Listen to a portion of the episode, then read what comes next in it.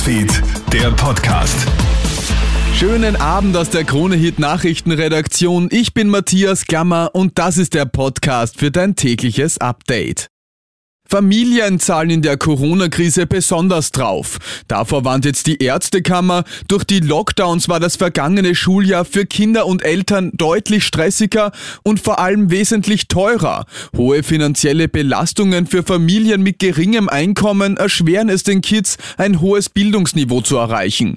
Arbeiterkammerpräsidentin Renate Andal. Eltern haben im vergangenen Schuljahr tief in die Tasche greifen müssen. In die Tasche greifen, um die notwendige Technik zu besorgen sagen, auf der einen Seite war es oft ein Laptop, es waren die Tablets, oftmals war es auch das Internet.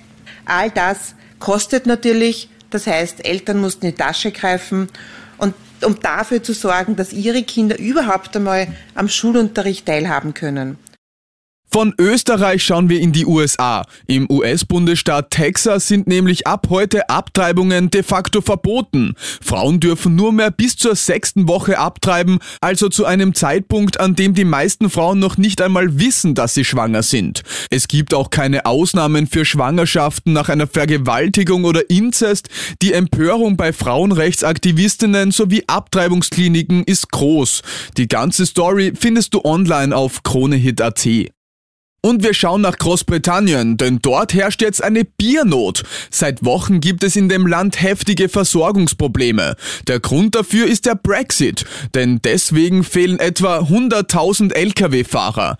Nun werden die Regale in den Supermärkten immer leerer und in den Pubs geht zunehmend das Bier aus. Das war's mit deinem Podcast für heute Abend. Alle Updates gibt's immer für dich im Kronehit Newsfeed und natürlich auf kronehit.at. Kronehit Newsfeed, der Podcast.